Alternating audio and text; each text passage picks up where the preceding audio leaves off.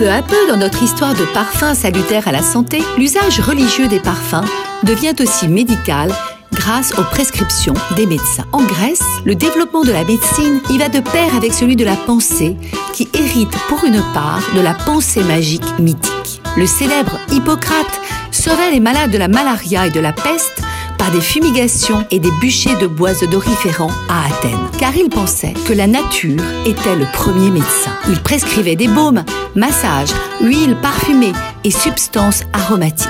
Il recommandait des fumigations de sauge dans le traitement de certaines maladies, ainsi que de safran, censé conditionner un sommeil réparateur et des rêves agréables. Hippocrate avait également mis au point un test au parfum constitué de diverses senteurs prescrits aux femmes qui ne parvenaient pas à concevoir un enfant. En Grèce, les parfums sont appréciés des savants et des médecins qui propagent à la fois leurs idées et leurs connaissances pharmaceutiques. Ainsi, Dioscoride rédigea une œuvre médicale et botanique qui eut une grande influence dans tout le bassin méditerranéen jusqu'au monde arabe.